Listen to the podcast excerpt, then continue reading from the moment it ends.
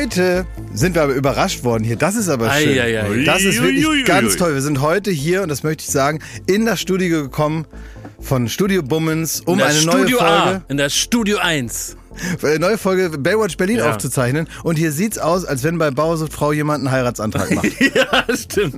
Es ist äh, ganz toll. Uns wurde praktisch der rote Teppich jetzt, also buchstäblich nicht, aber ja inhaltlich ausgerollt. Wir haben uns ja letzte Woche ich sag das wir, ich war ja gar nicht da, aber ich bin Teil eurer Gruppe. Danke, Und wenn Klaas. ihr euch beschwert, dann stelle ich mich dahinter und sag, was habt ihr mit meine Jungs gemacht? Genau, weil wir, Schmidti und ich, haben eine kleine Meuterei angezettelt. Wir mussten letzte Woche in äh, Konstantins kleinen Fiat Punto im Kofferraum aufnehmen, während du in deiner Suite warst in München. Ja. Und da haben wir gesagt, so geht das nicht. Das würde uns bei OMR, einem anderen Podcast-Verleger, äh, große Konkurrenz auch von Studio Bummens, ähm, nicht geschehen. Da würde man uns jederzeit den Teppich ausrollen und nicht uns verweisen in den Ja. Kofferraum, weil Kurt Krömer hier im Ja, Hauptstudio ist. demütigend war das. Und da haben wir Krömer, natürlich einen gewissen Wirbel Dumme Sau. gemacht. Ne, auch in Amerika. Und jetzt muss man sagen, haben sie reagiert. Jeder hat eine eigene Rose am Platz. Mhm. Das Licht ist ganz verheißungsvoll. Und was mir sehr gut gefällt als Geste, alle anderen Podcast-Cover, die normalerweise den Flur säumen, übereinander gehängt. Abgehängt und nur unseres ist da und zwei Rosen gekreuzt. Sieht ein bisschen aus, als wären wir tot, aber noch leben wir. Noch leben wir und es ist, auch- sieht auch so ein bisschen aus, hier steht ein Sektglas und noch ein äh, Apfelsaft, was so verfügbar war, Ah. als wenn früher, wenn man so eine halbe Stunde vor den Eltern wach wurde und gesagt hat, ich mache jetzt Frühstück für die. Ne, und dann macht man so, oder so, ne? deckt man so ganz wirr den Tisch Ja. Ja, und stellt irgendwelche leeren Gläser dahin und weiß gar nicht, was man reinmachen soll. Nimmt und sagt, extra die Salami raus aus der Packung, packt die auf so einen Teller. Genau, Ja. komplett richtig. und sagt dann, sagt dann, ich habe dir auch noch einen Spezialdrink gemacht, sagt man Ja. dann zu seinen Eltern und das ist dann eine Mischung aus Milch, äh, Kakaopulver, äh, Apfelsaft, äh, Orangensaft und äh, da schwimmen noch so zwei traurige äh, Himbeeren drin und dann sagt Ja. man, das ist nur für dich und dann muss man, muss man das trinken und sagen, das ist ja aber lecker, hast du das alleine gemacht? So und so eine Stimmung ist hier. All die Mühe hat sich Bummens nicht gemacht. Die haben uns einen Billigfusel auf den Tisch gestellt. Na, na, na. Na, Also, Na, ich glaube, der ist, lass mal gucken. Der ist gar hier? nicht so billig wahrscheinlich. Also Champagner Direkt ist es nicht, ein. Cremant, ja, schätze ich mal, ähm, Acht Euro. 9,95 Euro. Ja. Es ist doch immerhin. Ja? das Nein, wissen die doch nicht. Die haben das doch nicht gekauft. Das wird denen zugeschickt für irgendjemand. Teufel, haben die gezwungen, ja, das haben, haben sie noch aus irgendeiner Ja, Kiste. ja. Aber der Wille Die- zählt. Genau, die der Geste Wille zählt. Wie bei Das uns heißt, beim Podcast. So, Der Wille zählt. das ist jetzt müsste man eigentlich sagen, um reinzukommen in den Podcast, müsste man das sagen, wenn man ganz lange probiert, sich gegenseitig anzurufen und nie klappt es und beim siebten Mal klappt es dann und dann sagt derjenige, der dann ans Telefon geht, jetzt aber. ja, oder jetzt Der hab sagt ich dann, dich. Ne? Jetzt aber. Ja, ja. Jetzt aber. So, Ja. und jetzt ist auch der Moment, wo man sagt, jetzt aber. Genug der Vorplänkelei. Herzlich willkommen zu einer neuen Ausgabe Baywatch Berlin. Schön, dass ihr alle da seid. Ich freue mich sehr darüber. Und ähm, ja, wir starten jetzt hinein mit Erlebnissen, mit äh, kuriosen Alltagsbeobachtungen, mit Sachen, die uns so passiert sind, Ja, mit ich Dingen, die wir so an der Gesellschaft so äh, bemerkt haben. Da, Ich all habe das, ein bisschen was so Angst, wenn du Podcast- sagst, jetzt aber. Also das praktisch jetzt war es das mit dem Vorgeplänkel. Nee, ne? es Das wirkt so, als würde jetzt wahnsinnig was kommen. Ja, Ne? ja, das meine ich. Ja. Aber da ist ja Druck. nichts. Ja, aber das weiß doch jeder. Das ist ein, ein, ein Podcast, da, ja, da fließt man so rein. Das sollte ja, unser heiliges Ziel sein, dass wir das vermeiden, dass das so bekannt wird, dass da nichts mehr kommt. Ne? deswegen habe ich äh, immer noch so, also ein übergroßes Jetzt aber, gerade im Thema Podcast, ist nämlich ein Live-Auftritt. Das ist, Podcast Live ist ein ganz großes Jetzt aber. Wie, das musst du näher Das erklären. versteht kein Mensch. Naja, weil da geht's auf einmal los, da macht es so babam, babam. Da steht auf den Ticket steht dann um 20 Uhr 8 oder so geht's los. Und äh, dann geht die Musik an und dann geht man da so auf die Bühne und dann heißt es jetzt aber. Und stell dir vor, da sitzen diese Leute, das gibt es ja, machen ihren Podcast live und schwafeln dann erstmal 15 Minuten über dies und das. Obwohl ja eigentlich irgendwas losgeht. Also ein größeres Jetzt aber, als zu sagen, da ist eine Show, die ist heute Abend um 8 und dann geht das los. dann kommen drei so Podcaster sagen, ja, heute Morgen bin ich in der Dusche, da klebte der Duschvorhang so an mir. Kennt ihr das? Ja, und davor haben sie äh, Ecstasy of Gold äh, noch gespielt für die Einmal als Einmarschmusik. Ne? Genau. Und dann kommt dann. Das meine ich mit jetzt Arbeit. Das ist wirklich der groß, die große Krux. Man müsste, wenn man äh, eine Podcast-Live-Show macht, irgendeinen Weg finden, wie man in der Mitte anfängt. Ach, das ist, das ist schlau, ja. Mhm. Ja, erstmal, ich äh, be be bewundere jeden für den Mut, das zu tun. Muss ich erstmal- sagen. Wir sagen. müssen einen Gesprächsfaden im Privaten aufnehmen, Klaas auf Umlauf von gestern. äh, Schmidti, gestern ähm, war der Überraschungsgast bei Late Night Berlin H.P. Baxter. Und die ganze Geschichte hat hier in diesem kleinen sympathischen Podcast ihren äh, Anfang gehabt. Da hat Klaas ja mal berichtet von der tollen Doku, von der Scooter-Doku. Und du hast dich hier begeistert gezeigt ähm, über die, ja, wie soll man das, das Texter-Know-how von HP. Ne? Also wie genial er seine Texte da zusammen friemelt. Und da haben wir ge- gedacht, Mensch, das ist ein tolles Geschenk, wenn wir den HP überreden können. Und es brauchte nicht viel, äh, dass der mit Klaas in der Sendung als Überraschungsgast kommt, ein Duett zum ersten Mal in der Scooter-Geschichte, ein Duett performt live. Klaas wusste das nicht. Und er hat Klaas ähm, in dem Song, wie heißt er nochmal, nicht Maria, I Like Loud, sondern Äh, äh, always hard. Always Hardcore, einer einer der besten Scooter-Songs überhaupt. Und da hat er Klaas persönlich neue Textzeilen geschrieben. Er hat sich also hingesetzt mit so einer großen Feder in, seinem, in seiner Villa an der Elbchaussee, hat die so eingetunkt, ne, an so einem Biedermeier-Sekretär und hat da mit, dem, mit der Tinte da groß, vielleicht hat er es auch im Handy getippt und uns per SMS geschickt. Man weiß es nicht, ja. Aber hat dann da die Zeilen getippt, ja, und das persönlich kuratiert. Und Klaas durfte sie dann live performen. Was waren denn da so die Zeilen? Was war das Ähm, ein, Klaas You MC. wanna eat soup and you don't have a spoon. So. Ja. Das ging so in das, die Richtung. das Schöne war, diese Zeilen haben wir in so goldene Rahmen gepackt, damit wir die hochhalten können, damit Klaas die dann praktisch live zum ersten Mal absehen kann. Und die kannst du jetzt auch bald in deinem Büro hängen.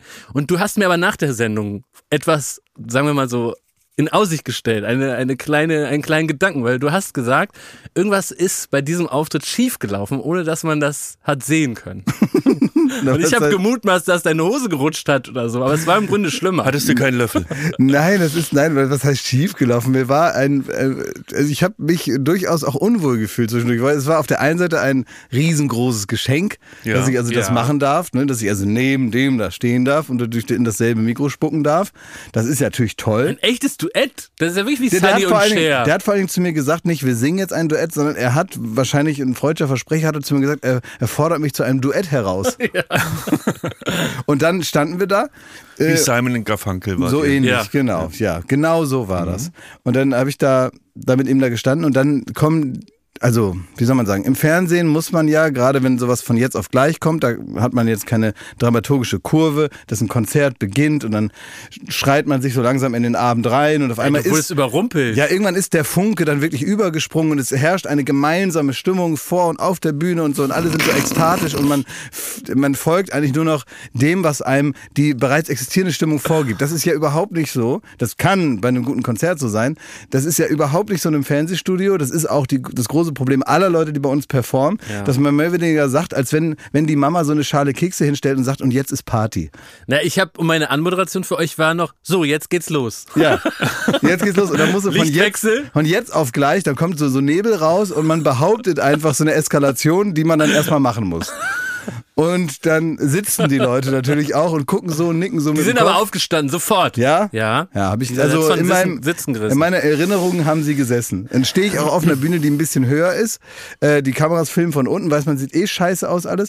Und dann ähm, geht es auf einmal los, dann kommt ganz viel Nebel, kann ich den Text nicht mehr lesen. Das war das Ah, erste das Problem. hab ich auch gedacht, Bin ich ja. komplett vollgenebelt worden. Und dann will ich natürlich auch der Sache dienen.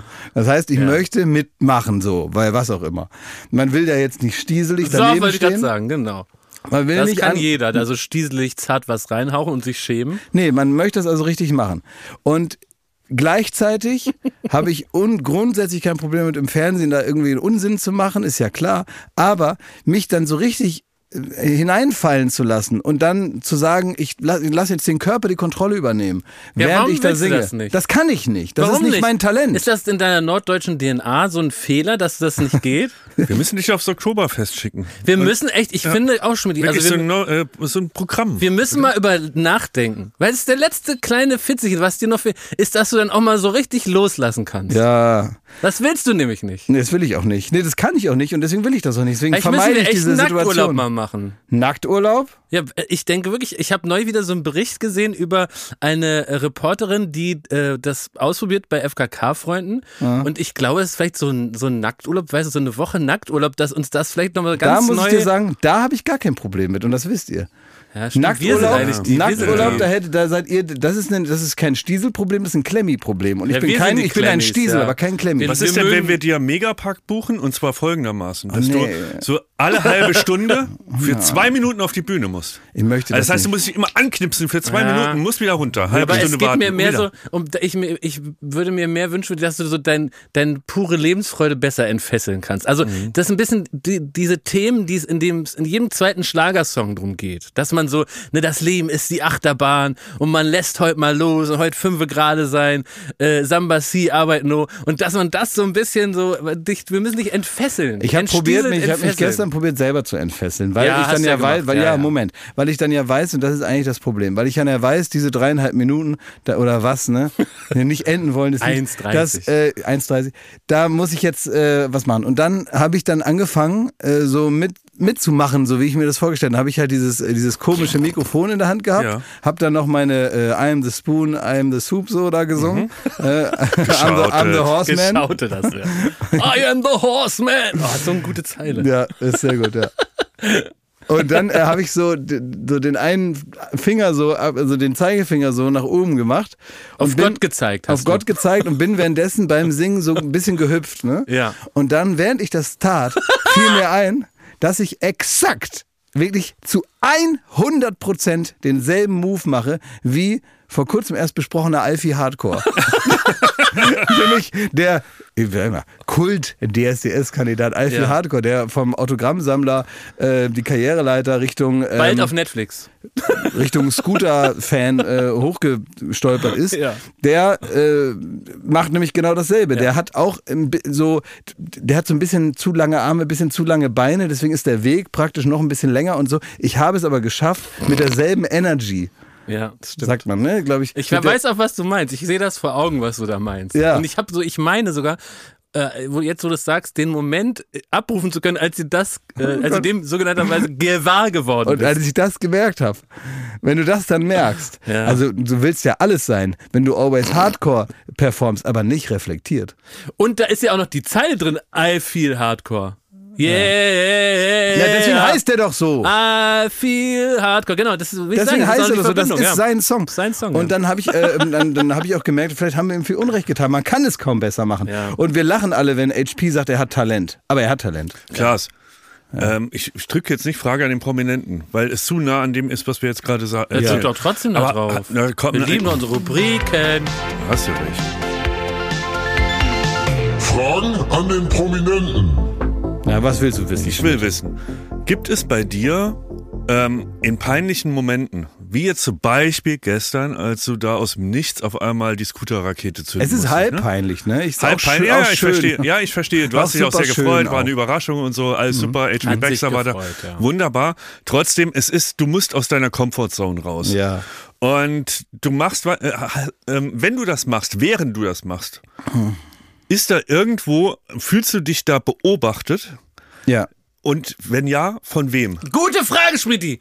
Du bist richtig in, in den Kern vorgestoßen. Das würde mich auch interessieren. Es ist, Das ich, ist sehr gut die Frage. ich fühle mich, äh, dann stimmt, ich fühle mich dann privat beobachtet. Ja.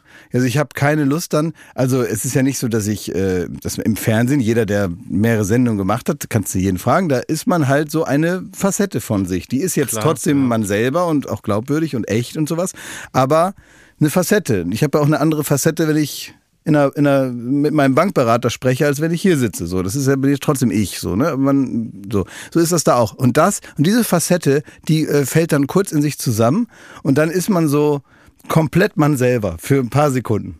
Aber du bist ja nicht, du selber würdest ja nicht upraven zu Scooter. Nee, eben nicht. jetzt. Nein, eben nicht. Aber du, du, durch dieses Unvermögen, das richtig hinzukriegen, kannst du so durchgucken auf den echten Menschen. Ja, aber Und das bewerte- bewerte der echte Ah, ich- Klaas du schaffst, du schaffst in dem Moment nicht diese diese Kulisse zu bauen. Das, und das ist peinlich. Ja, aber bewertet der echte Glashäufer-Umlauf den performenden Glashäufer-Umlauf oder sind es andere Personen? Oder? Naja, das ist sowieso ein grundsätzliches Problem. Äh, Von dem kann man sich aber irgendwann entledigen. Das hatte ich früher natürlich viel, viel mehr. Das ist das innere Publikum. Ja. Das sind die, weiß ich nicht, zehn Leute, äh, die man so sich vorstellt, die das jetzt sehen. Sind das, da muss ich nachfragen, weil das ist ja interessant.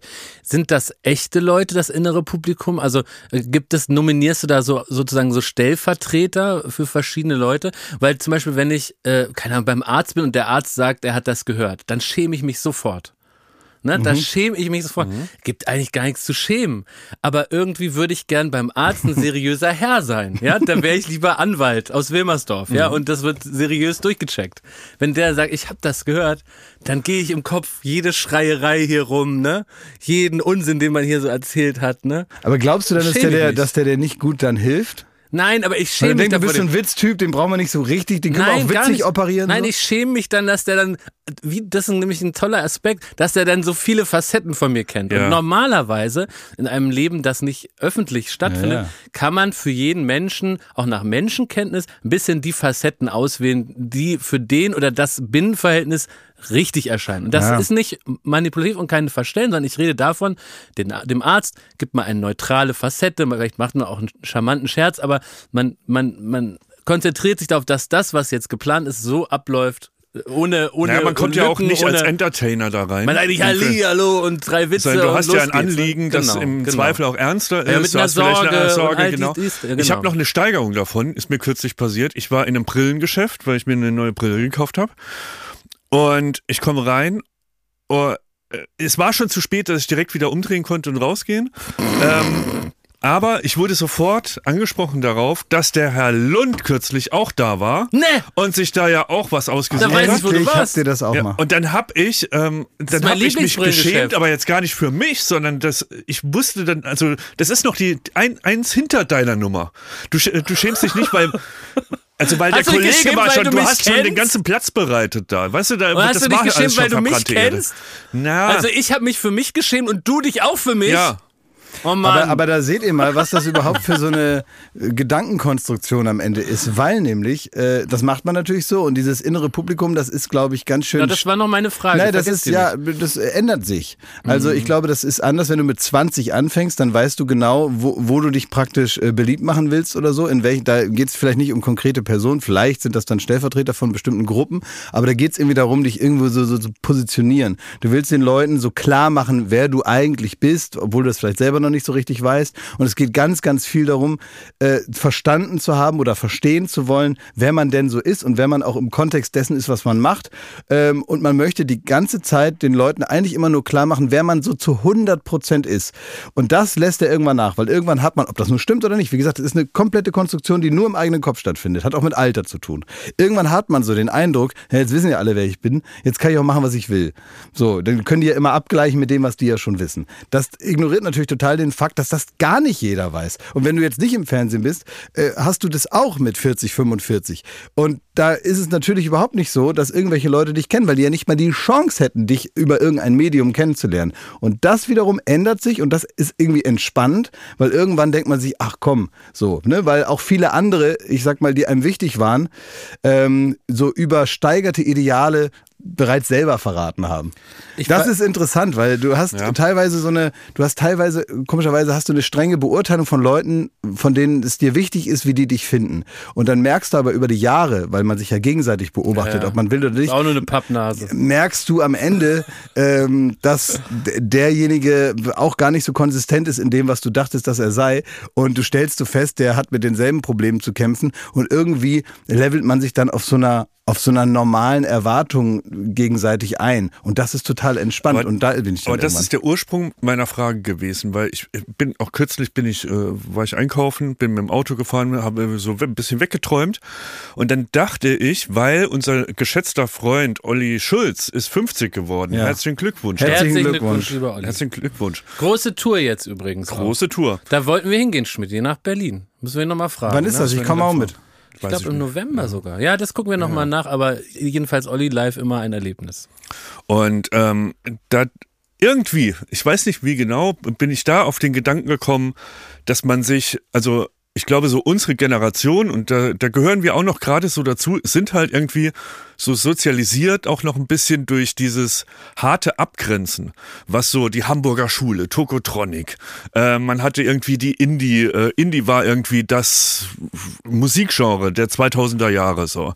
Und äh, man hat sich ganz viel darüber definiert, dass man sich abgrenzt von anderen Gruppen. Na klar. Und ich glaube, ähm, es gibt Personen, ähm, die vielleicht wenn man jetzt so aufs Fernsehen guckt, vielleicht äh, einen, einen Stand hätten, der wäre vom Talent her fast wie Thomas Gottschalk, die aber, glaube ich, genau, weil sie immer sich beobachtet fühlen in dem, was sie tun und was sie dann peinliches machen oder was ihr, was da nicht in diese Gruppe passt, aus der man eigentlich längst rausgewachsen ist, ähm, das so ein bisschen verhindert hat. Ja. Und da denke ich mir, ähm, äh, äh, von wem fühlt man sich gerade beobachtet, wenn man irgend, wenn du jetzt Scooter machst? Es gibt diese Generation gar nicht mehr, die da irgendwie die Nase rümpft. Exakt. Und äh, es ist vor allen Dingen ist es ein, äh, äh, sind so zwei Kräfte, die darauf wirken und die müssen im richtigen Verhältnis zueinander stehen. Ähm, wenn man, ähm, glaube ich, sehr jung ist, dann, äh, oder ich sage nicht, wenn man jung anfängt mit so einer Öffentlichkeit zum Beispiel, ähm, dann ähm, hat man natürlich diese Bewertung, weil man jung ist und so weiter, ja.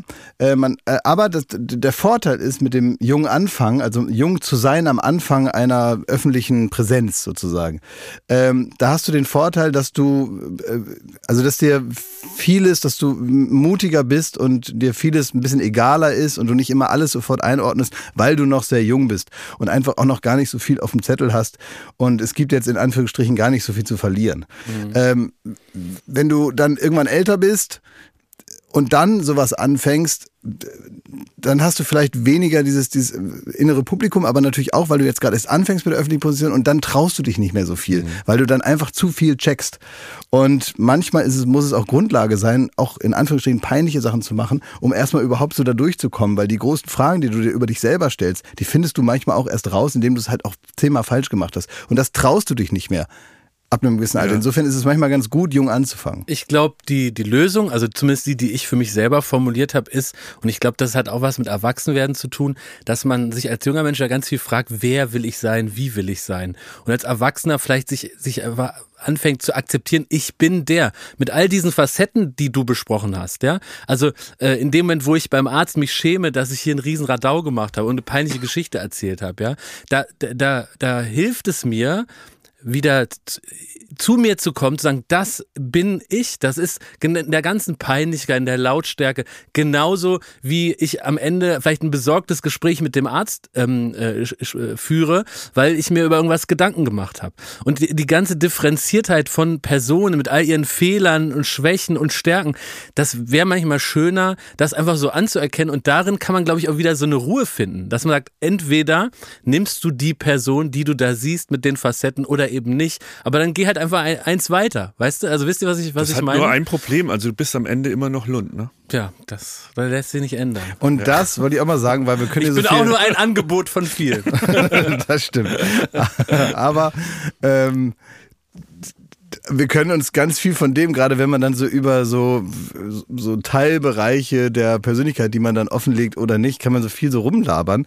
Denn was wir halt gar nicht merken ist, oder was wir vielleicht doch wissen insgeheim, ist, dass der Podcast an sich, egal wie sehr man probiert, Natürlich, nur so gewisse klar. Sachen rauszulassen, das ist das verräterischste Das ist so, Medium, ja. was es überhaupt nur gibt. Deswegen höre ich die auch so gern. Deswegen höre ich die also auch so nicht gerne. unsere, aber andere natürlich. Ja, ne? natürlich. Und deswegen hören auch bestimmte Leute sicherlich unseren Podcast, weil du nicht immer nur interessiert bist an dem, was erzählt wirst, sondern an den kleinen Pausen, an den kleinen Momenten, an, an den Subtitles, die so mitgeliefert werden, wenn man ein Ohr dafür hat. Ja. Und äh, da lernst du die Leute kennen. Und äh, es ist schwierig, sich dem zu entziehen. Das heißt, da muss man schon bereit sein.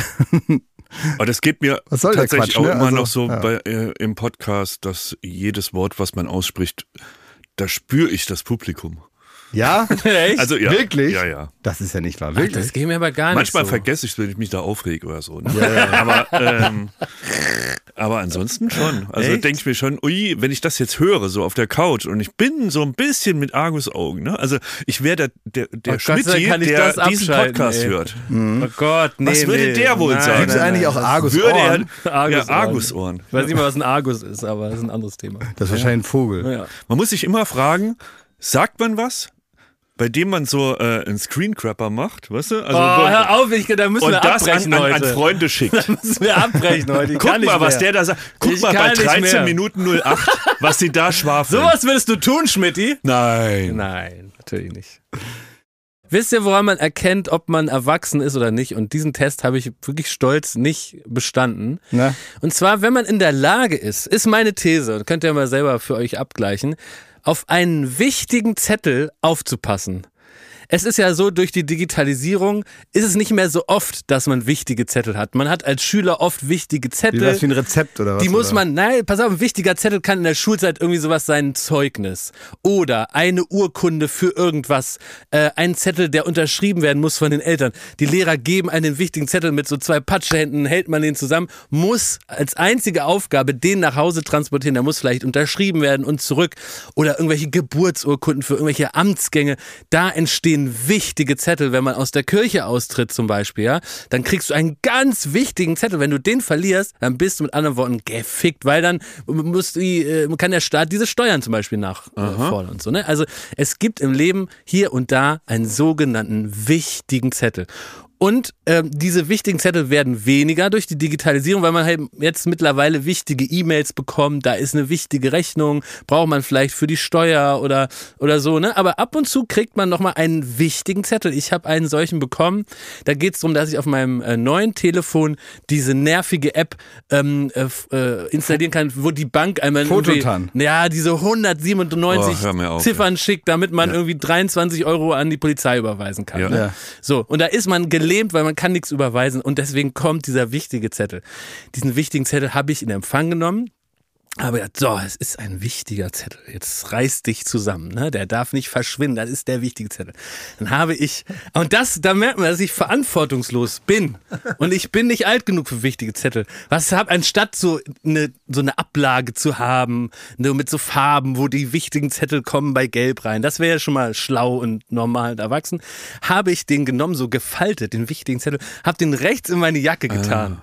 Dann dachte ich so, Da- dann das- habe das ich. ist- da- da ist weil schon das Stargate in der Tasche. Da ist schon das schwarze. Loch drin. Und, aber um zu sagen, weil da ist ja ein wichtiger Zettel, habe ich alle anderen Papiermüllsachen aus der Tasche raus, dass nur der wichtige Zettel in der Jacke ist. Jetzt war das Problem, das war eine Regenjacke und es ist nicht immer Regen, auch in Berlin nicht. Und dann zieht man eine andere Jacke an. Das heißt, in dem Moment, wo ich das also installieren wollte, hatte ich aber nicht die Regenjacke an, die war zu Hause, hatte ich eine andere Jacke an, dann war der wichtige Zettel verschollen. Dann habe ich zu Hause am Abend den wichtigen Zettel in eine andere Jacke gepackt und so geht's immer weiter und am Ende habe ich den wichtigen Zettel verloren. Das ist im Grunde der, das Fazit der Geschichte. Und, die, und die Erkenntnis ist, ich bin zu blöd. Auf diesen Scheiß, es ist ein Zettel. Ja. Den kann man fotografieren und sich so merken. Man kann das einfach auch mal sofort machen, was der Zettel von einem will. Das dauert zwei Minuten. Ich kann nicht auf einen wichtigen Zettel mehr aufpassen. Ich bin gefickt von oben bis unten. Es ist, es ist rum.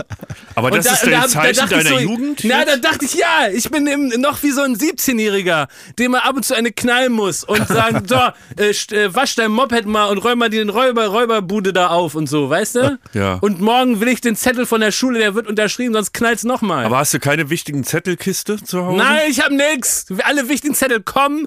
Wenn ich das sofort abarbeite, ja. Ansonsten warte ich von allem vom Start, bis das ganz gelb wird. Ja. Neulich hatte ich wieder, hatte ich wieder Kontofendung. Für 72 Euro Kontofendung. aus Faulheit. Und weil ich nicht mit wichtigen Zetteln umgehen kann. Was hast du? Konto? Kontofendung. Das, ist kann so. doch nicht wahr sein. Da ist es so. Da sitzt du dann in einem Restaurant. Rechnung kommt und ne, hat man da einen dicken Max gemacht, ne? Der Wein ist geflossen und die, die Rechnung ist groß, ach, man so großzügig auch besoffen, ich zahle das heute hier und trinke Geld noch auf und so, ne? Hält das Handy da an, der- an den Pipomat und dann machst nee, nee.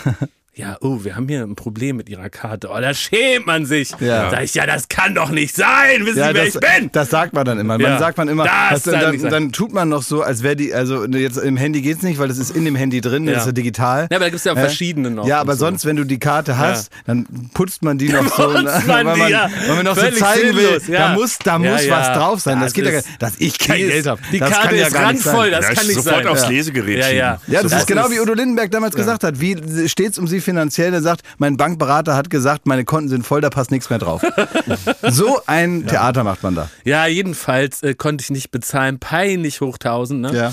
Und ähm, Aber ich, sorry, weil, weil wie genau, läuft das Fendung. denn? Also ja, wenn dann, du wegen dann sagt 75 das Finanzamt, Finanzamt, dann sagt das Finanzamt, äh, Herr Lund, hier geht gar nichts mehr auf dem Konto, bis Sie das Geld abgedrückt haben, die 75 Euro, die wollen wir haben. Ach wir was, haben die bei frieren Ihnen, das dann ein? Nein, die, ja, die frieren das ein. Die sagen, wir haben bei Ihnen geklingelt, Sie waren nicht da. Ne, da kam schon der Gerichtsvollzieher. kam schon. Der war zu Hause War schon zu Hause. Das sehen die Nachbarn. Ja, das sehen die Nachbarn, ja, das wissen die.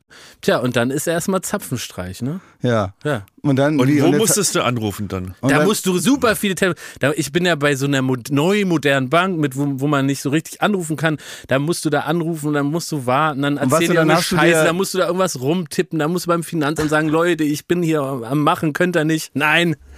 Und dann, das ist alles ein, ein Weg mit vielen Formularen, viele wichtige Zettel. Hast du dann da aus der Sofaritze da dann alles rausgesucht und bist dann da mit so einem Haufen Kleingeld dahin zum Finanzamt und hast gesagt, hier, bitteschön und so. Nein, das Jetzt musst bitte du- Was macht denn dein wieder. Schufa-Score eigentlich?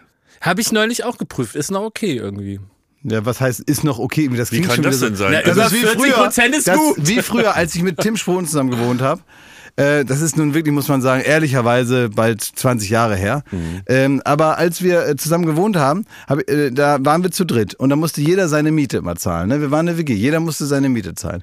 Und wir hatten einen Musiker mit dabei, der also wirklich ähm, immer durch zauberhafte Art und Weise dann immer Geld hatte. Ne?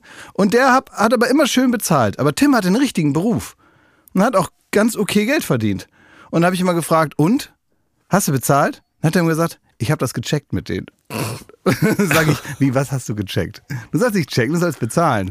Dann hat er gesagt, nee, ich habe das dann mit denen gecheckt. Ich sag, das ist ein Vermieter. Mit denen checkt man nicht Sachen, das muss man bezahlen. Ja. Es ist nicht so ein Ding, was man so hindrehen muss. Und so. Wie gesagt, es ist 20 Jahre her. Und, So ist es ähm, auch mit dem Finanzamt. ja, und dann habe ich dann irgendwann zu ihm gesagt, so, dann, äh, ja, check, dann check das mal so äh, aus, dass das auch wirklich funktioniert hat, ne? Weil es ist sozusagen der erste des Monats, da muss man das schon gecheckt haben mit der Miete. Weil nämlich, das ist ja eine Miete für uns alle, die einfach nicht bezahlt ist. und das hat er nicht gemacht, weil er kein Geld hatte, sondern weil er so auch so ein Zetteltyp früher war. Ja. Captain Chaos hoch 1000 und das ist und das muss man wirklich sagen, hat sich um 180 Grad gedreht, Natürlich. nicht erst vor einem Jahr. Nein. Das ist vorbei die Zeit, vorbei. aber wir waren halt noch kleine Babys und haben in einer in einer WG zusammen gewohnt und da passieren irgendwie so Sachen. Aber bis heute ist es meine größte Freude, bei Tim Sproten die Zeit zu erwischen im Jahr, in dem er seine Abrechnung machen muss und äh, weiß, er muss am nächsten Tag muss er bei uns in die Personalabteilung, da in die Buchhaltung, ne? Und muss seine Zettels abgeben. Ne? Ja. Seine Tankzettel, seine hat- er hier, mal- die Brötchen da, das, die Catering und so. Wir, wir standen auch mal vor dem, vor dem sicheren finanziellen Aus als äh, ja, Gruppe, muss man sagen, weil er den Film Reine Nervensache 2, äh, glaube ich, äh, sieben Jahre nicht abgegeben hat. Äh, und hat die DVD auch nicht zurückgespult.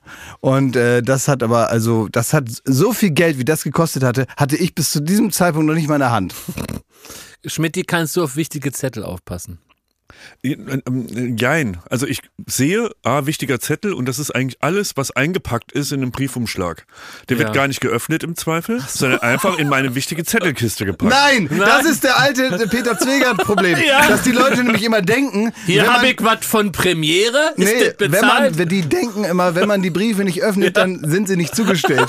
In dem Moment, wo der bei dir in der Schublade liegt, gilt der als zugestellt. Ob du den nur aufgemacht hast oder nicht. Es gibt eine sehr, sehr gute Idee, da, das hat, glaube ich, Jürgen von der Lippe mal erzählt, der gesagt hat, wenn so viele, so viele ähm, Rechnungen reinkommen, dass man die also alle nicht mehr bezahlen kann, hat er gesagt, dann macht er was anderes. Er nimmt dann einfach alle Briefe und äh, in den ganzen Farben, legt die auf den Tisch und dann sucht er sich eine aus und äh, die zieht er so mit verbundenen Augen raus und die wird dann bezahlt. Und wenn die anderen sich beschweren, sagt er, ähm, wenn sie so weitermachen und sich wieder beschweren, nehmen sie beim nächsten Mal an der Tombola nicht mehr teil. so kann man es auch machen. Ja, aber das ist, äh, ich bin tatsächlich ultra empfindlich, das muss man dazu sagen. Es gibt ja Briefe, da steht drauf, wichtige Informationen. Also es, es wird Gott sei Dank schon für genau solche Spezies wird schon draufgeschrieben. Da muss man mal reingucken. Ne? Und es ist aber all- alles langweilig. Der Rentenbescheid, 7, 7,50 Mark kriegt man, wenn man. Wichtige Information zu ihrer Rente. Ne? Ja. ja. So, und dann, ähm, ich, es kommt mir gar nicht. Ich hatte in meinem Leben einmal einen gelben Zettel und drei, drei Wochen Herzinfarkt deswegen. Naja, das und ist bei sonst, den- das passiert bei da mir. Du ich bist aber, ey, früher, ey, jetzt tu mal nicht so. Du hast früher den Briefkasten geleert, wenn er explodiert ist. Richtig. Du warst Ja. mal nicht gemeldet. Ja, fünf Jahre, ne? Ja, mal fünf Jahre. Renegade. Du bist untergetaucht Ja. in deiner eigenen Wohnung. Klaas, wie, was wärst du für ein wichtiger Zetteltyp, wenn du nicht eine Armee aus Menschen hättest, die praktisch mit so weißen Handschuhen und einer Pinzette die wichtigen Zettel direkt in so ein, in so ein Archiv bringen? Das kann ich nicht ins, mehr sagen. Ins Bonner äh, Haus der Geschichte sofort da ablegen. Ich kann es nicht mehr sagen, weil ich äh, das, diese, diese Realität nicht mal im Ansatz Was kennengelernt habe. vermutest Weißt du, dass es Post Was noch gibt? vermutest du, Senior? Ich habe den Mercedes verloren. Verbummelt. Verbummelt. Ja. Was vermutest du? Vermute mal. Ja, ich vermute, dass das nicht so gut laufen würde. Ja. ja. Ich habe Wärst ähm, mit einem Bein im Knast wärst, wenn das Nee, alles hab, selber äh, bei mir müsstest. zu Hause habe ich noch ein so ein Ding, das, da- das ist so hingestellt und da kann man so, so Zettel so reinschieben. Schredder. Nee, Quatsch, nein. So ein Ding, wo man, wo man, was eigentlich dafür da ist, dass Ja. wenn man jetzt mal einen Zettel mal einen Tag muss der da liegen, damit man den nächsten. Tag irgendwo was damit macht, dann kann man da sowas reinstecken, ne? So. Und dann, und da habe ich jetzt immer mehr reingesteckt. Das wird immer mehr. Und das ist so eine Mischung aus äh, Sachen, die wurscht sind äh, und äh, wichtigen Sachen. Und dann ist da mal eine Rechnung dabei, die nicht beglichen ist. Dann ist aber auch ein Brief vom Bundespräsidenten, wer zum Geburtstag gratuliert. Und Schön. alles ist so in einem Haufen. Und ich kriege immer ein schlechtes Gewissen, wenn ich das sehe. Ja, und nimmst du dir den mal an so einem Sonntag vor? Oder bringst du den? bringst du den? Wer, wer ja. nimmt sich das vor? Keiner Niemand. nimmt sich das vor. Nee. Das ist das. Bring den äh, doch mal hier mit und wir öffnen, machen große, großes Spezial wichtige Zettel. Wichtige Zelle Spezial. Das könnte eine schöne Rubrik sein. Jedes, jede Woche ziehst du einen raus und wir gucken kurz drauf. Kann ja ganz kurz äh, sein. wie bei Knossi, schon längst jemand Scheiße geschickt und du weißt es noch gar nicht. also ich habe, ähm, ich nehme immer, ich bin immer so richtig. Bring doch mal bitte die Box ich nächste fühle mich, Woche mit. ich, ist keine Box, die liegen so rum. Ja, bring die Und mal es ist, äh, ja, es, ich freue mich schon. Ich habe das Gefühl, ich bin erwachsen und organisiert, wenn ich das schaffe, das in meine Arbeitstasche reinzutun, das mitzunehmen rechtzeitig Ja, und rechtzeitig hier abzugeben, um zu sagen, ich weiß nicht, was das alles ist. Hier Macht, ist das macht. Management von Klaas, da hat er hingezeigt. Und Ja. In diese Villa, wo die sitzen. Ne? Ja, genau. Von deinem Geld. genau. Und dann gehe ich dahin und sage, da, mach das da, mach das da. Ich habe eine sehr gute Frage an euch beide. Das klingt gut. Nö, eine Frage an euch beide hat, hat man ja noch nicht, ne? So ein Bumper. Da brauchst du gar nicht. Das hat mich bewegt. Oh, sehr gut. Ich dachte, wir helfen dir auf die Beine. Nee, nee, nee, nein, da, da geht's gar nicht. Ist eine ernste Frage. Jetzt mal hier Lachen aus dem Gesicht. Okay. Jetzt wird's ernst. Ähm, ich habe ein konkretes Beispiel, weshalb ich darauf gekommen bin. Das kann ich später erzählen. Ich möchte von euch wissen, als äh, Entertainer, als Entertainment-Schaffende, was ist der, der Entertainment-Moment in der Geschichte, der, auf den ihr am neidischsten seid, dass ihr den nicht mitgeschaffen habt? Vor oder hinter der Kulisse? Oh. Puh, da müsste ich jetzt viel länger drüber nachdenken. Ist egal. Oscar-Verleihung, äh, Grammy-Verleihung, äh, eine Fußball-WM, egal. Egal, man Ja. kann alles sagen. Wo wärst du in deinem Fall wahrscheinlich eher auf der Bühne? Ja, ja. Welche Auf Rolle jeden Fall hinter der Bühne absoluter Horror. Ja. Stell dir vor, also das, äh, ich, ich liebe deine Begeisterung für hinter der Bühne gucken, wie alles läuft. Ja. Wäre für mich der absolute Horror zu sagen, guck mal, wie das hier alles äh, funktioniert. Und dann, äh, und dann steht man da so doof daneben in seiner, in seiner Privatjacke. Ja, okay, okay. Ja, ist nicht, nicht mein Platz. Ähm, Ah, große Showmomente. Also jetzt. also aber. letztens habe ich was schon eher Profanes gesehen, aber habe ich gedacht, das will ich auch mal machen. Also das ist vielleicht nicht ganz in der Beantwortung deiner Frage, aber ich habe letztens gesehen, hier wie dieser Gangnam-Style-Typ, ne, Psy. Ne? Da haben die die Technik erklärt, wie der auf die Bühne knallt. Und der hat äh, so eine, so eine ähm, Schleuderkonstruktion unter der Bühne. Und da ist wie so ein Loch in der Bühne und da ähm, stellt er sich auf so ein Podest und dieses Podest wird so hochgeschossen. Und das heißt, er wird aus dem Bühnenboden nochmal zwei Meter hochgeschossen und landet dann auf seinen Beinen in so einem Stadion. Oh, ne? geil. Und äh, da gibt's ja diese, man nennt es ja Ego-Zunge, also dieses Ding, was so in dieses Publikum reingeht, kennt man so von U2 und so, ne? Wenn man da so, so da drin steht. Und äh, das geht auch so da rein, der ist so ein bisschen im Publikum und da in Südkorea komplett voll besetztes Stadion und die flippen aus. Und dieser Typ, der ja nach normalen Gesichtspunkten sieht der gar nicht so aus wie ein Popstar, sondern der sieht ja eher aus wie so ein, so ein, so ein äh, niedlicher Onkel, ne? Aber der flippt da auch aus auf der Bühne. Ne? Also der hat diese Probleme, die wir heute mit Scooter da Nein, besprochen, das die hat der nicht. Ne? nicht, Da, der fühlt das. Und ich äh, glaube, wenn ich auch so auf die Bühne, also wenn wir immer einen Podcast live machen sollten, möcht- so auf die Bühne geschossen? möchte ich bitte, also ihr könnt da von mir aus dann nochmal Wir kommen dann dazu. Ne, ich möchte, ich, ne, ihr könnt ja schon da sein. Okay, ich möchte Ordnung. aber auf die Bühne geschossen werden. In Ordnung. Ja, so wie der. Mit dem Tisch und dem Mikro dran? Mit einem so hinterher. So. Muss man dann so auffangen. Ja. Ja, sowas in der Art.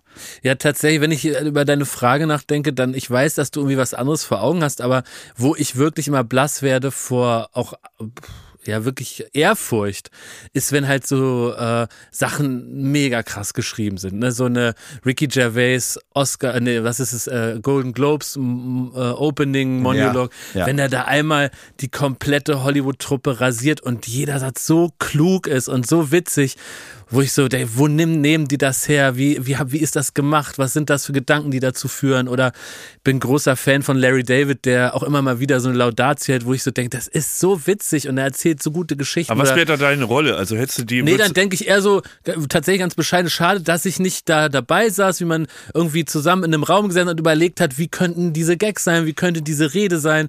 Oder auch äh, Will Ferrell hat jetzt, äh, das ist äh, Mark Twain Prize hat er bekommen. Und das äh, ist so irgendwie so eine Comedy-Institution und dann wird, äh, wird eine Dankesrede gehalten und dann fängt er an, daraus äh, einen Streit mit seiner Frau Ja, zu machen. hab ich gesehen. Und er sagt dann Wahnsinnig erstmal so, ja, und ich danke natürlich meiner Frau, also so wie das in diesem üblichen Kanon Ja. der Danksagung eben passiert. Und die Frau lacht auch ganz niedlich dazu. Und offensichtlich hat er auch vorher nicht mit ihr drüber gesprochen, was jetzt kommt. Und dann äh, performt er so einen gigantischen Streit vor, der einfach völlig unpassend ist und wird immer lauter und sagt, und ich werde mich besaufen mit meinen Jungs und du wirst es mir nicht verbieten und so sinngewiss. Ne? Und schreit und poltert darum. Und das ist so witzig und so gut überlegt, wie das eskaliert und auch peinlich von Leuten. Er verliert sich so. Und es ist einfach witzig. Diese Idee ist so gut. Und da, da bin ich manchmal neidisch auf so tolle Ideen. Ja. Aber das ist ja nicht, was du dir vorstellst. Du stellst dir vor, wahrscheinlich, ne, so äh, äh, Halftime-Show, wo, wo alles so perfekt explodiert, dass man. Ja, ich, denkt, kann ja, ich kann ja mal Wow. erzählen, wie ich darauf kam. Ja. Und ähm, da, äh, muss ich ein bisschen erzählen. Kata, Kata Kark, unsere Kollegin, hat mir, wir schicken uns immer äh, auf Insta so Sachen zu. Meistens geht es um Katzen oder Hunde. Da habe ich dir gestern auch was Ja. geschickt, ne? Habe ich noch nicht gesehen, Klausi. Oh, Auch ein eigenes Thema, ne? Wen man da die ganze Zeit belästigt mit, äh, nur euch mit und irgendwelchen Joko. Memes, ne? Euch und Joko, Ja. sonst keinen. Und sie hat mir ähm, einen Ausschnitt geschickt ähm, von der iPhone-Vorstellung von Steve Jobs 2007, als er das iPhone präsentiert hat. Was ja wirklich, also das erste iPhone, Technikecke XXL. Technik-Ecke XXL. Und so, das ist ja, also, man muss sich das vorstellen. Die sitzen da und die, die sind in der Fabrik von Apple, ne? Und irgendwelche Ingenieure haben das da ausgetüftelt über Jahre. Und so langsam merkt man diese Gestensteuerung mit den Fingern, das funktioniert. Man braucht keine Tasten mehr, keine Wählscheibe mehr. Ein Meilenstein. So, man kann ähm, äh, Bilder großziehen, damit kann man Internet aufs Handy bringen. Man kann da ähm, alles von einem iPod mit reinbringen. Also, wir reden darum, dass es äh, auch ein Blinder gesehen hat, das wird eine Revolution. Und es ist tatsächlich auch diese Revolution geworden, die jeder von Apple, bevor das an die Weltöffentlichkeit kam, ähm, da wussten die das schon, das wird alles revolutionieren. Die haben so ein großes Ding. Die Wir haben, haben so einen Riesenhaufen im Gepäck im Ja, Grunde, wir haben ne? wirklich, wir werden die Welt Ja. verändern mit unserem Produkt, das wir am so und so vielten vorstellen. Ja. Und Steve, du darfst auf die Bühne und du darfst das vorstellen. Aber, Achtung, Achtung. Und bei diesem Meeting, da bin ich richtig neidisch, dass ich da nicht dabei sein Ja. darf. Okay, oh, wir haben was so Großes im Gepäck. Wie kriegen wir das bestmöglichst präsentiert, dass diese Wucht sofort bei jedem im Saal ankommt, dass die sofort alle raffen, das ist eine Revolution. Aber das ist fast, finde ich, zu schwer als Aufgabe, weil es so groß Nein, ist. es ist perfekt. Es macht. Ja. Vor allem, wenn man dann auch weiß, so, okay, puh, du machst erstmal den Kle äh, Kletterrad-Starter, erzählst, dass iTunes jetzt teurer wird. Du machst das und das und dies und das. Und es gibt schon lange Gesichter, die Leute gucken auf die Uhr, wann geht's weiter, ne? So, dann sagst du so, one more thing, ne? Äh, bist fast schon von der Bühne gekommen, kommst du nochmal zurück. die ne? alte Madlock-Schule. Ja. Und dann haben dies, ich habe mir dieses Video wirklich in meinem Leben schon sehr, sehr oft angeguckt. Ich krieg da Tränen in die Augen und Gänsehaut. Und ich schwöre Wirklich? euch, Ich ja, ihr müsst euch das nachschauen, ja. Ähm, wie, er da, wie das inszeniert wird. Der kommt dann und ähm, äh, erzählt, was sie alles in, in der Vergangenheit, welche Revolutionen sie gemacht haben. Sie haben den Mac erfunden, die haben das erfunden, das und das. Es ist jetzt eventuell wieder äh, die Zeit, ne? Und zwar, heute präsentieren wir Ihnen drei atemberaubende, revolutionäre Sachen. Ein Telefon, der ganze Saal steht auf. Ja, äh, ein Apple-Telefon. Ein revolutionäres Internet-Device. Wow, das gibt's ja gar nicht. Und einen unfassbaren iPod mit äh, äh, Gestensteuerung. Ich raste aus, ne? Und dann, sag, äh, dann sieht man das hinten auf der Leinwand immer dieses, äh, dieses Symbol dafür. Telefon, Internet, ähm, iPod. Revolutionär. Und dann sagt er wieder, ein Internet, ein Telefon, ein iPod. Ruhe im Saal, ein Internet, ein Telefon, ein iPod. Und hinten dran wechseln diese Symbole immer. Und dann fällt der Groschen im Saal, dass sie sagen, ja richtig, in einem Device. Oh, ich krieg eine Gänsehaut. So. Und das haben die so geil aufgebaut, ne, dass er sagt so, ähm, ähm, sie, und dann zeigt er das, wir, äh, dann zeigt er, und so sieht es aus, und dann haben die noch die Chutzpe in dieser revolutionären Verkündung, dann zeigen sie so ein, so ein iPod, wo eine, eine Wählscheibe drauf gebaut ist, und so, also so nochmal so einen richtigen Ja. Gag, und, Gag, und er weiß halt, er spielt es jetzt nochmal aus. Alle wollen sehen, wie sieht das Ding aus, ne? Und dann sagt er, ähm, dann zeigen sie das iPhone. Dann sagt er, ähm, gut, wie bedient man das? Da sind ja keine Zahlen drauf. Hm. Ein, äh, ein, ein Pen, also so ein Pencil, ne? wie man es kennt von Microsoft zu der Zeit. Und das, äh, dann zeigen sie so einen Stift daneben, dass man das damit bedient. Dann applaudieren schon alle. Und dann sagen, nee, das wollen wir nicht. Wir haben was erfunden, ähm, ein, ein, ein Steuerungsgerät, das viel besser ist. Das haben wir uns auch direkt patentieren lassen. Es ist dein Finger. Bumm. Und da explodiert halt der Saal. Also das können die alle nicht ausreißen. Und ihr müsst euch das angucken. Das geht eine Stunde. Es ist keine Sekunde langweilig, wie die das aufbauen, diese Weltrevolution zu erklären, weil die vorher im Büro saßen. Die wussten, die haben das Fetteste, was die Technikwelt in den letzten 50 Jahren hervorgebracht hat, Wahnsinn. haben die in petto. Und so ein Spaß, den Steve Jobs da hatte, das so nach und nach daraus zu. Da bin ich so neidisch, dass man da nicht hinter der Kulisse. Da würde ich mich sogar auf die Bühne trauen. Also wenn wir ein iPhone äh, präsentieren, dann würde ich sagen, komm Leute, ich mach das. Ja. Ich mach das, schmeiß den Prompter. Ach Quatsch, ich brauch keinen Prompter, ich mache euch das. Wisst ihr, was aber die Kunst dann auch ist? Der Steve Jobs wird ja total alles wissen, gewusst haben über dieses iPhone, Ja. Das schon Monate genutzt haben, immer wieder sich auseinandergesetzt hat, haben und dann auch die Kunst zu besitzen, in der Didaktik von dem Aufbau sich wieder zu nullen und jetzt sich in der- die Perspektive von denen wieder reinzuversetzen, die noch nie davon gehört haben. Das finde ich ist ja auch immer die Kunst, Ja. immer wieder zurückzugehen, zu sagen, jetzt nochmal lösche ich alles, was ich weiß, weil ich ein hochqualifizierter Experte für dieses Gerät bin und äh, sehe die Welt nochmal mit den Augen davor. Ja. Und so muss ja die Präsentation ablaufen. Das ist ja offenbar dann gelungen. ne? Unfassbar, wenn man dann sieht, wie der mit einer Hand Ja, dieses Wahnsinn. Handy bedient. Das Ja, ist, das, das kann man gar nicht oft genug sagen. Vielleicht ist es auch dann fast schon so eine Boomer-Faszination von uns selber, dass wir ja eben uns noch erinnern können, wie die ersten iPhones so in das Leben getreten sind. Und das war äh, irgendwie ein wahnsinnig teures Gerät ja damals schon. Ich glaube irgendwie 900 Euro oder 1000 Euro fast. Und äh, ich weiß noch, wie der äh, Mann meiner Mutter das, das erste so gezeigt hat. Und ich habe dann da so drauf rumgetippt. Und das war für mich deswegen gar nicht so interessant, weil das Internet noch so teuer war. Und ich habe halt so gedacht, ja, das, das kann ich mir gar nicht leisten, das im Monat überhaupt zu benutzen, weil es ist so teuer. Damals war das modernste, glaube ich, WAP oder sowas. Ne? Das Ja, WAP, so das ist immer da, ein wo du Pixelportal wo du von eine- dem Plus eine oder so. Ne? Panikattacke bekommen hast, wenn du da drauf gekommen Genau, bist. ja, weil das hat man ein aus, gekostet. aus Versehen Ja. im Internet war und einfach Ja. sofort Ja. wusste man es ruiniert. Und deswegen habe ich mir richtig gar nicht vorstellen können, was es jetzt bedeutet, weil ich dachte, dann drückst du da kurz auf Internet irgendwie, dann muss ich für irgendwas googeln, was ich zu Hause äh, kostenlos machen kann, kann 6 Euro bezahlen. Uninteressant, so ungefähr, ne? Ja. Und dass das aber wirklich, ja, deswegen, ja, der Buchdruck der Moderne ist, das war nicht, also zumindest für meinen simplen Ich kann Kopf mich noch erinnern, ich habe da in New York gesessen äh, und habe ähm, mit meinem Kumpel Ali, habe ich in New York gesessen, habe gefrühstückt und äh, dann hat er so gesagt, guck mal da, die Frau da drüben. Ich gesagt, da war so eine ältere Frau, die, Die war ist so, geil, ne? das war anderes Genau, das falsche hat- Gespräch. Das hat gar nichts mit dem Thema zu tun. Nein, und dann, äh, das war so eine ältere Frau, die war so, jetzt eigentlich nicht das, was man Early Adopter, was so Ja. neue Technik angeht. Äh, Und das war ja der Trick von diesem Gerät. Die war bestimmt 60. Also jetzt nicht irgendwie 20 Technik begeistert und Mhm. gib her das neue Ding. Und äh, dann hat die da so ne, diese typische iPhone-Geste mit dem Finger so gemacht, die man ja nicht kannte bis dahin. Ja. Diese Al- Geste kannte man ja, gar nicht. Das ist eine ganz neue Handbewegung, die überhaupt in unsere Welt kam, die jetzt natürlich für alles Mögliche benutzt wird, die jetzt kleine Kinder mit zwei Jahren schon machen, und zwar an einem Röhrenfernseher. Ne, einfach probieren mit der Hand da irgendwas wegzuwischen Klar, und so. völlig und diese Be- intuitiv diese eben, ne? Bewegung habe ich das erste Mal gesehen und habe gedacht, was macht die denn da? Was macht die denn da? Ali, was macht die da? Mhm. Und Ali hat gesagt, die hat das neue iPhone.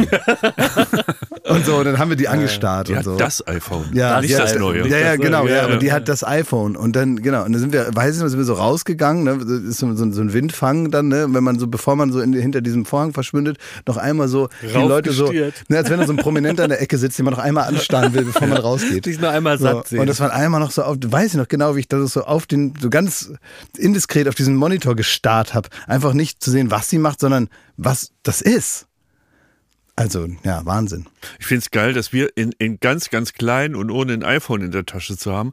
Aber man hat so, wenn er diese Präsentation anguckt, man kann sich vorstellen, dass sie halt viel gigantischer, weil einfach der, der Show-Effekt, der ist halt viel größer. Aber die haben dieselben Ideen oder dieselben Gedankengänge, die wir auch haben müssen. Wenn wir zum Beispiel irgendwie, wir wissen, wir brauchen ein Show-Opening für Show XL. Mhm. So, ja. und wie wollen wir den rauskommen lassen? Wie wollen wir Anke Engelke performt und da kommt noch, ähm, Conchita Wurst dazu und so, jetzt wirklich in ganz, ganz klein. Aber wie baut man das auf, dass dieser Moment, in dem der rauskommt und die dann gemeinsam singen, für für das deutsche Fernsehen so ein bisschen so, oh, das ist, das ist das ein Showmoment. Ja, so. aber das, ist, das Schöne ist ja, dass man das ähm, und dieses Gefühl zu sagen, das ist jetzt alles vorbereitet äh, oder man hat vielleicht auch schon was gedreht, was man jetzt einfach zeigt. Ja. Äh, das natürlich ist das schön, wenn man da so. Äh, das liegt aber auch an der Leidenschaft zu dem Beruf, ehrlich gesagt. Also ich glaube, es gibt in ganz vielen Berufen in unterschiedlichen, äh, ja, unterschiedlichen Gefühlen, die man eben dafür hat, dass wenn man es einfach stolz darauf ist zu sagen, das so würde ich das selber gerne sehen. Es gibt so einen Moment, ah, es gibt einen Moment, der, den ich immer wieder wahnsinnig toll finde. Es gibt eine, eine Aufnahme, da singt George Michael Don't Let the Sun Go Down ah, on Me. Ja. Und er hat ein Konzert und singt dieses unglaublich tolle Lied. Wir haben jetzt auch wieder ganz viele Aufnahmen noch gesehen von George Michael, der live singt. Das ist ein unglaublicher Sänger und ein toller, charismatischer Typ. Den habe ich irgendwie sehr gemocht. Ähm, und weil ich den auch mal so lustig fand und irgendwie äh, interessante Persönlichkeit. Also irgendwie war ich äh, groß oder bin ein großer George Michael-Fan. Äh, jetzt lebt er leider nicht mehr. Ähm, und George Michael stand auf der Bühne und singt Don't Let the Sun Go Down on Me. Und dann zum zweiten Refrain, wenn es wirklich losgeht, sagt er, Ladies and Gentlemen, Mr. Elton John. Mhm. Und dann kommt Elton John rein. Ja sieht auch so 90er Jahre mäßig, hat so gleich so eine Mütze auf, ne? so eine 90er Jahre Mütze, wie so ein, so ein Rentner, der so, äh, äh, so ein Tourist, ne? Und, äh, und singt dieses unglaubliche Lied mit dieser einzigartigen Stimme und die Leute können es nicht glauben. Letztens äh, gab es mal wieder sowas, als, als habe ich auch, glaube ich, mal erzählt, als Eminem bei Ed Sheeran mit auf der Bühne war und so in Detroit. Natürlich in anderen Zusammenhängen, weil wenn man so weit zurückschaut, Elton John, George Michael, das hat mich natürlich mehr geprägt, weil das in einer Zeit, habe ich das das erste Mal gesehen, wo das wirklich die größten Stars der Welt waren. Und die Leute, die es nicht begreifen können, was für ein Erlebnis, auf das sie sich ja nicht mal freuen konnten, sondern sie sind sofort im Erlebnis. Ich glaube, das ist auch das. So überraschende Showmomente leben davon, dass du dich nicht auf irgendwas freuen kannst und mit so einer Erwartung rangehst, sondern genau wie, wie man überrascht sein muss davon, bis, dass man lacht, weil es ein mhm. Affekt ist äh, muss man auch überrascht sein von einem Entertainment-Moment, den du nicht kommen siehst. Das muss überraschend und gut sein, dass du sofort in diesem Erlebnis bist und dich dann, das ist nämlich auch der Grund, warum du dann anfängst zu heulen, weil du dich psychologisch nicht darauf vorbereiten kannst. Da kommt jetzt etwas, mit dem du nicht rechnest, was aber perfekt auf das passt, was du gerade gesehen hast. Ach, da fällt mir auch noch ein, äh, ja, äh, Phil Collins Live Aid, ne? Da, da war ja damals die Geschichte, das war ja so ein Riesenkonzert initiiert von Bob Geldof, einmal in London, glaube ich, in Wembley und einmal irgendwo in Amerika. Und dann hatten sie damals ja noch die Idee, wie können wir schaffen, dass gewisse Künstler in, an beiden Orten auftreten, obwohl das an einem Tag äh, ausgestrahlt wurde und übertragen wurde. Und ich weiß, dass Phil Collins ist dann aus Europa mit der Concorde damals noch äh, nach Amerika geflogen. Der ist morgens aufgetreten in England und abends, äh, wie auch immer mit Zeitverschiebung, dann in, äh, in Amerika noch. Und dann äh, performt er in the Air Tonight und das hat er dieses berühmte mhm. äh, ähm, ähm, Schlagzeug, äh, genau.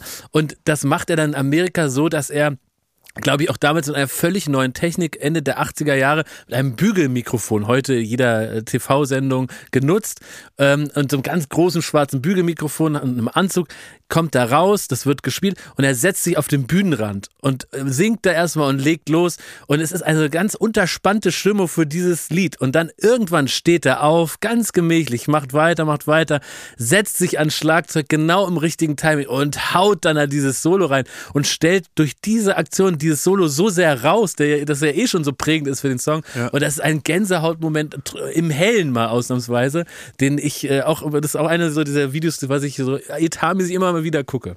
Ist das vielleicht die schöne Seite unseres Jobs und vielleicht auch die Definition davon, dass man nach solchen Momenten Ausschau hält und sich dann ganz viele Gedanken macht, wie ja. man die möglichst so präsentiert, ja. dass die Begeisterung, die man selber hat bei dem Gedanken daran, beim Zuschauer oder der Zuschauerin also ankommt? Man merkt vor allen Dingen, dass das der Beruf sein sollte, den man an irgendeiner Stelle machen sollte, weil du kannst ja nicht aussuchen, was dich rührt. Du äh, kannst, es gibt Leute, die schauen eine gewisse Sportart und sind gerührt davon, wenn da was passiert. Du weißt nicht, wo das herkommt, irgendwelche Gründe wird es geben, aber man kann feststellen, dass es so ist.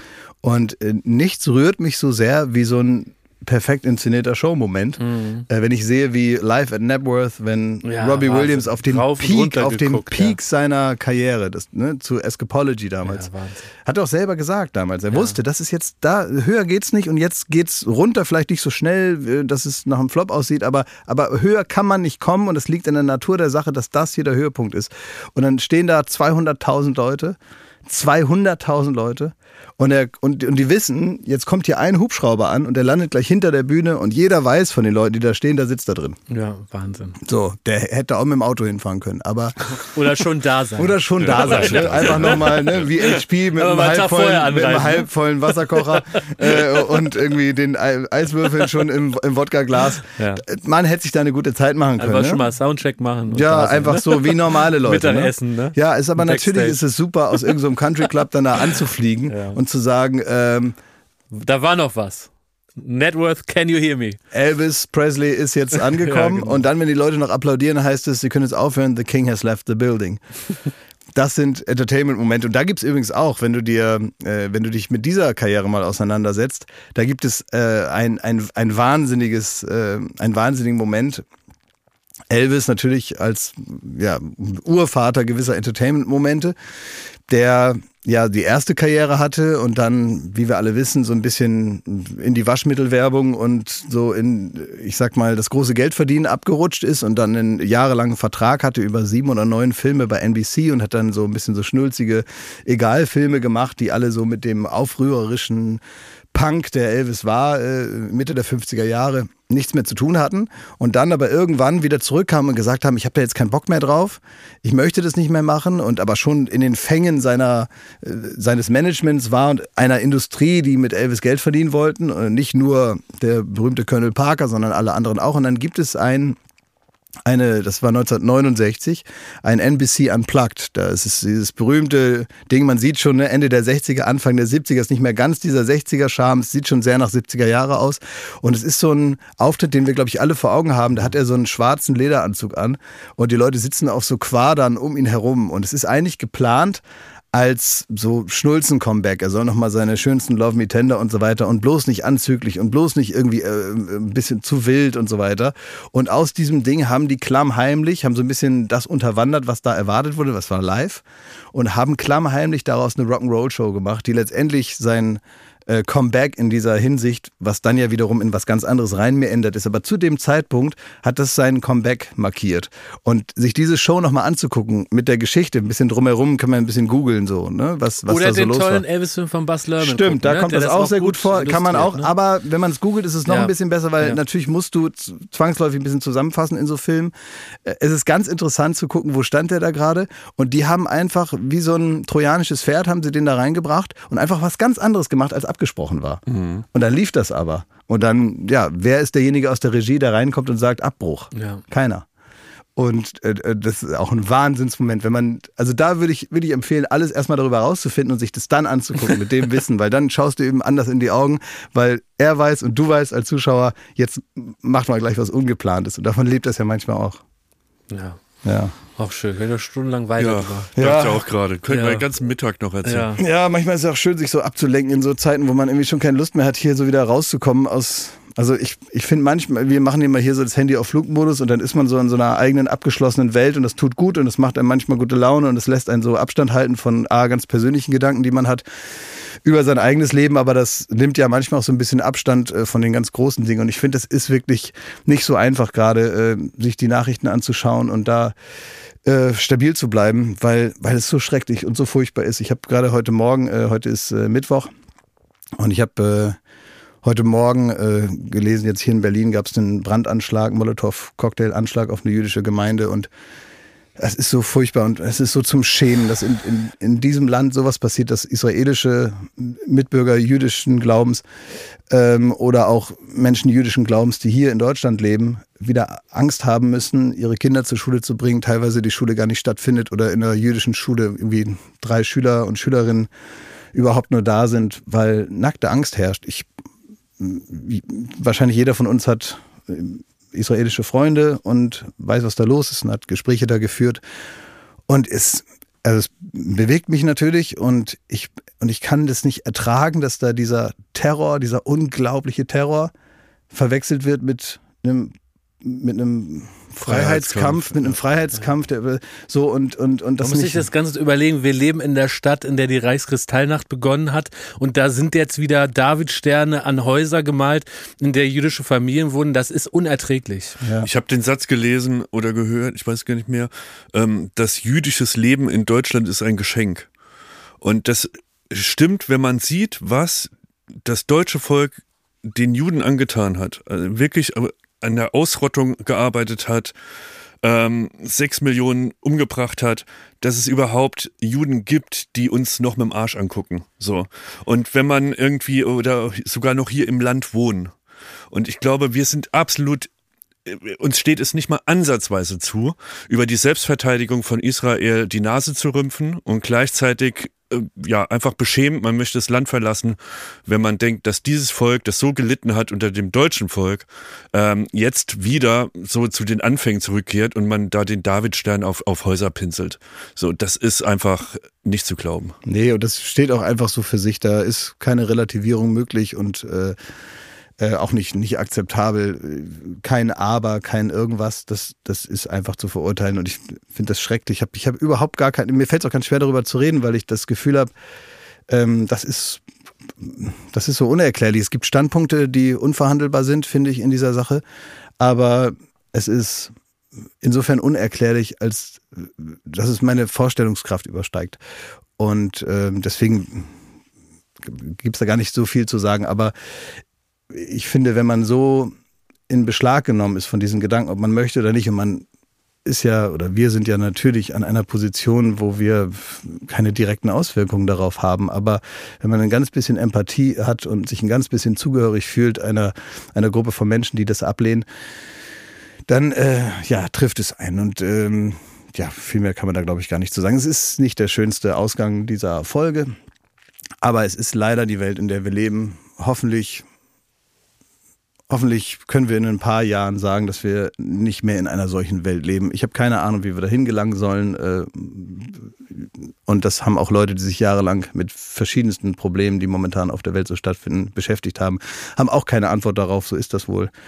Ähm, Mir ist immer einfach noch unfassbar, ähm, Jakob, du hast gestern auch geschrieben, ähm, es gibt, ich kann mir kein Land dieser Welt vorstellen, das so einen Terrorakt wirklich nicht Freiheitskampf, Ja. sondern Terrorakt, wo, Ja. wo Babys enthauptet werden, wo Leute von einem Musikfestival entführt und getötet werden und am Ende 1400 Tote Und die Israelis Raketen stehen. fliegen zur Stunde Die fliegen weiter. immer weiter und äh, selbst wenn Olaf Scholz da landet, muss er auf den Boden kriechen, weil die Raketen fliegen. Das würde sich kein Land, das würde sich kein Land der Welt gefallen Das lassen. kann Und es sich kein hat Land eine Auswirkung. Da kann man äh, einen pazifistischen Gedanken haben, man kann über die äh, über das Leid, das natürlich entsteht. Es werden schlimme Bilder jetzt auch aus dem Gazastreifen kommen und so. Ja.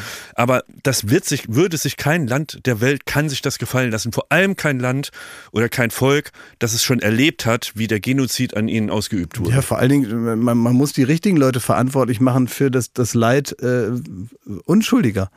Man muss die richtigen Leute Ja. verantwortlich machen für das Leid Unschuldiger. Und äh, das, das, das, Da das, muss man gerade in diesen, diesen Tagen ganz genau hinschauen. das eigene Volk als Schutzschild zu benutzen, ja. ist ähm, nur, ein, nur, Terror, nur ja. ein weiterer Bestandteil des. Terrors, der in, in, in alle Richtungen sich abstrahlt. Und ach, furchtbar ist das. Das ist alles furchtbar. Ich ähm, kann ja jetzt gar nicht so weiter. Wir äh, hören uns nächste Woche wieder bei Baywatch Berlin. So ist es. Und ähm, äh, wenn ihr mögt, äh, seid dabei. Alles Liebe, alles Gute. Baywatch Berlin ist eine Studio Bummens Produktion in Zusammenarbeit mit Late Night Berlin und freundlicher Unterstützung der Florida Entertainment. Neue Folgen gibt es jeden Freitag, überall wo es Podcasts gibt. Ich dachte ja, wir machen einen Podcast zusammen, Joko, und dann ähm, hängen wir einfach ab, einmal die Woche, unterhalten uns ein bisschen lustige Alltagsbeobachtung, manchmal politisches Ja. Take, dies, das, Feierabend. Was stattdessen passiert, ich muss Sport machen. Schöne Naja. Scheiße. Auf eine gewisse Art und Weise ist es aber auch abhängend, ne? ja gut, ähm, das ist aber so, so eine Entwicklung, die man natürlich nicht kommen sieht, wenn man einen Podcast beginnt, wo man aber, wenn man einen Podcast hat, wie wir beide, der jeden Donnerstag erscheint, äh, und Sunset Club heißt, sehr dankbar darüber ist, dass zum Beispiel ein Gast wie Kai Pflaume sagt, hast du nicht Bock auf eine Klimmzug-Challenge? Ja, und jetzt mache ich seit zweieinhalb Monaten, trainiere ich Klimmzüge. Bald ist es soweit. Die große Auflösung, habe ich es geschafft, einen Klimmzug zu schaffen. Also habe ich es geschafft, ihn zu schaffen. Und die Laune ist im Keller bei mir, außer natürlich, wenn wir uns unterhalten miteinander. Aber den Rest der Zeit, den ich nicht mit dir Podcast mache, mache ich ja Sport. Ja, äh, schaltet doch einfach ein und hört rein. Wir würden uns sehr freuen. Und wenn es euch nicht gefällt, sagt es bitte keinem.